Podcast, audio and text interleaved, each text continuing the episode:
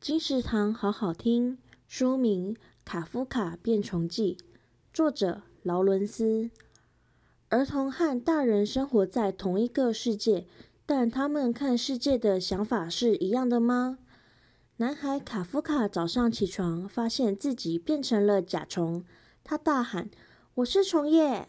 可是爸爸妈妈、妹妹、老师和同学们都没有人注意到他的改变。好在最好的朋友麦克发现了他的六只脚和硬硬的虫壳。回家后，不管爸妈怎么叫他都不下来。卡夫卡有机会变回人类小男孩吗？鼓励孩子别忘了身边还是有很多善意与关爱。